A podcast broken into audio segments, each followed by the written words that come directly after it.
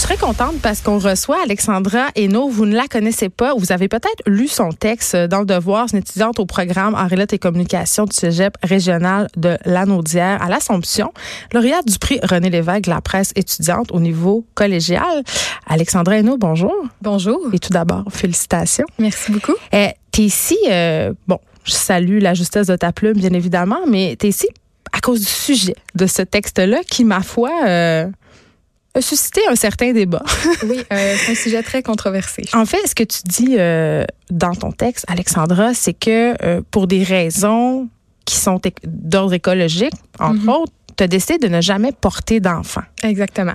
Mais ce désir de ne pas avoir d'enfant-là, il est là depuis longtemps chez toi?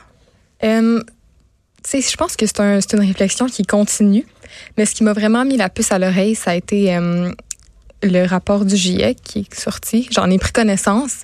Puis là, j'ai vu. Tu l'as lu? Pas, ben, c'est pas au complet. J'ai lu des résumés, j'ai pris connaissance. Là, ça a été vraiment beaucoup médiatisé. Ouais. Puis euh, c'est ça, quand je l'ai lu au début, ça m'a tellement stressée, là, je peux même pas l'expliquer, parce que je me souviens que c'était entre mon secondaire 5 puis le début de mon cégep. Puis au secondaire, j'ai toujours été quand même euh, portée vers l'environnement. Puis je compostais, je recyclais. Je savais que c'était un enjeu, mais je savais pas à quel point. Tu buvais-tu avec une paille? Oui, des fois. oui, oui. honte à toi. Je l'avoue, oui, honte à moi. mais euh, ouais, c'est ça. Fait quand après ça, j'ai vu le rapport, ben le rapport, là, ça a été plus médiatisé pendant l'été. eu de l'info. Ouais, c'est ça. Et ça m'a tellement stressée. Là, je me souviens pendant une semaine, j'avais de la misère à dormir. Je me disais, mon Dieu, je vais vivre la fin du monde. C'est ça que je m'étais dit. Mais donc, tu fais de l'éco-anxiété. Tu étais anxieuse par rapport à l'environnement. Mais surtout, au début, là, on dirait que j'ai j'ai comme appris à vivre avec. Ouais. Ouais. Euh, mais t'en parles de cette angoisse-là euh, dans ton texte, puis t'as fait aussi une entrevue euh, avec Tabloïd. D'ailleurs, c'est mm-hmm. disponible sur le site de Tabloïd. Puis t'en parles de cette angoisse-là. Tu dis, moi, je suis très anxieuse par rapport à la situation climatique dans ce moment et je ne veux pas transmettre cette anxiété-là. Je ne veux pas mettre au monde quelqu'un qui va ressentir cette anxiété-là. C'est exactement ça que je dis. Ouais. Mais est-ce que, tu sais, dans le sens où, mettons, ça manque pas un peu d'espoir. Tu sais, je me dis, mon Dieu, tu sais, tu mets un enfant au monde, c'est pas nécessairement qu'il va être anxieux. C'est sûr.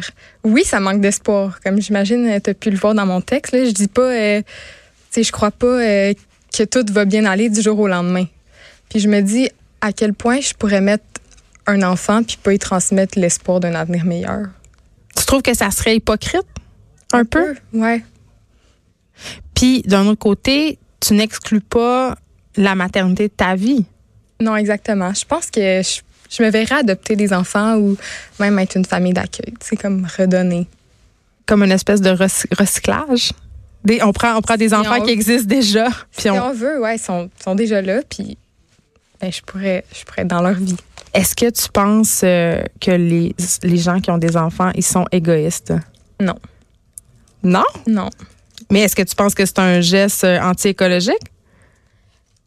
Mais c'est parce que dans le fond, je pense que avoir un enfant ou pas, c'est tellement une décision personnelle que ceux qui décident d'en avoir, c'est juste qu'ils voient peut-être pas la vie de la même façon que moi. Fait que je me verrais pas les juger. Mais en même temps, tu as fait un texte au complet qui explique pourquoi tu n'en aurais pas. Ouais, à propos de moi. Mais c'est pas OK, c'est pas tu ne juges pas les personnes qui décident d'avoir trois enfants ou quatre ou cinq. Parce que je jugerais quoi? Je comprends pas. Ben, il y en a que c'est leur bonheur, là, tu sais, comme avec des amis, on s'en parle, puis ça fait vraiment pas l'unanimité. Puis il y en a parmi mes amis qui, comme, c'est leur raison de vivre, c'est leur futur. Ils veulent devenir une famille. Je suis qui pour leur dire que c'est pas correct? Qu'est-ce qu'ils disent, les gens? C'est quoi les réactions quand tu leur parles de ça? Quand tu leur dis, ben moi, je voudrais pas d'enfants parce que la terre s'en va sur le diable, selon moi. Euh, ça dépend auprès de qui. OK. Comme j'ai auprès de mes amis, il y en a qui pensent que moi, comme il y en a d'autres qui sont, ben voyons donc, Alex, calme-toi.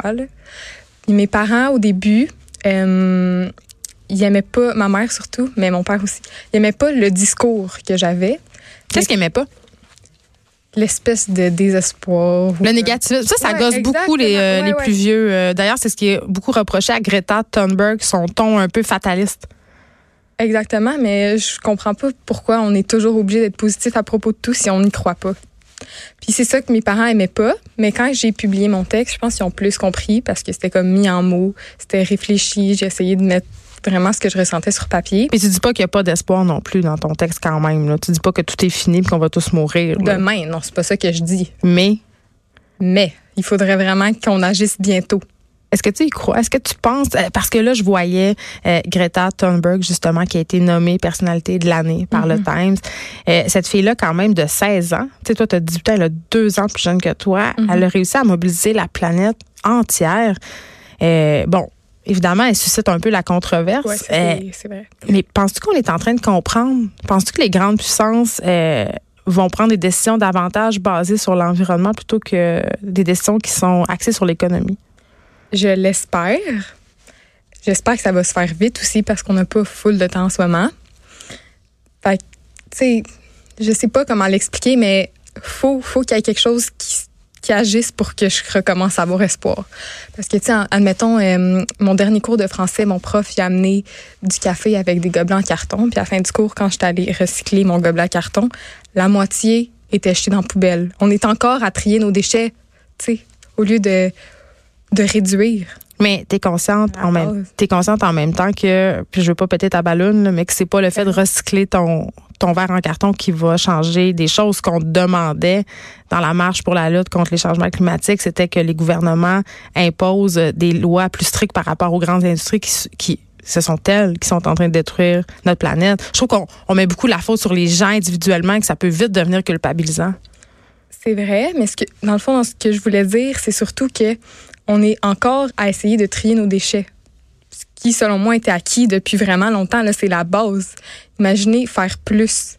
C'est sûr qu'il faut que hum, les, les grandes euh, multinationales, ceux qui ont le monopole, il faut qu'ils soient plus verts, mais il faut aussi que la population embarque. Qu'est-ce que tu fais, toi, Alexandra Hainaut, pour être plus verte? Euh, J'essaie de pas acheter neuf. Je vais Tes vêtements? En friperie, ouais. Puis j'essaie aussi de réduire ma consommation de viande. J'aimerais ça devenir végétarienne. Je sais que ça, c'est comme un gros morceau, le, le végétarisme. Est-ce que tu trouves ça difficile? Euh, oui, parce que j'habite encore chez mes parents. Puis je pense aussi que je me donne des raisons. Je suis beaucoup en dissonance cognitive. Ça veut dire que toi, es comme nous tous, tes paradoxes? Exactement, c'est un paradoxe. ben, je pense que c'est correct. Et là, je te dirais pas, t'es jeune, t'as le temps de changer d'idée, parce que ça, t'aimes pas ça. Non, j'aime pas ça. Puis on me le dit quand même, tu sais, quand j'ai publié mon texte sur le devoir, j'ai été vraiment surprise de la réponse, qui était vraiment négative. Est-ce que tu as eu de la haine? Oui. Par exemple? Euh, ben, mon Dieu, on m'a traité de lâche, on m'a traité de défaitiste, on m'a dit une chance que tu vas pas te reproduire. Mmh, Il y a un commentaire qui incitait au suicide aussi. Euh, mais sinon, ça te fait quoi? Ben, j'ai décidé à un moment donné d'arrêter de les lire parce que dans le fond, il faut comprendre que moi, mon texte, au début, je l'ai publié dans le journal de mon école. Oui, c'est ça, Après ça, j'ai gagné le prix, puis à cause de ça, j'ai été publié dans le Devoir. Tu sais, c'est pas moi qui ai envoyé mon texte au Devoir directement. Même si tu avais envoyé ton texte au Devoir, tu mériterais pas de recevoir des insultes. C'est clair, mais je m'attendais tellement pas à une réponse comme ça parce que quand j'avais publié d'abord dans mon euh, journal de l'école, ceux qui commentaient, c'était ceux qui étaient d'accord. Hmm. Là, quand il a été publié dans le Devoir, ceux qui commentaient, c'était ceux qui étaient pas d'accord, puis qui disaient que j'étais lâche, puis qui comprenaient pas. Mais comme je dis, heureusement euh, que personne est venu m'écrire. En fait, j'ai eu un commentaire privé de quelqu'un qui est allé me chercher sur Facebook pour me dire que ça lui faisait donc de la peine que je pense de même. Hmm. Mais tu sais, j'ai pas eu de, de menaces.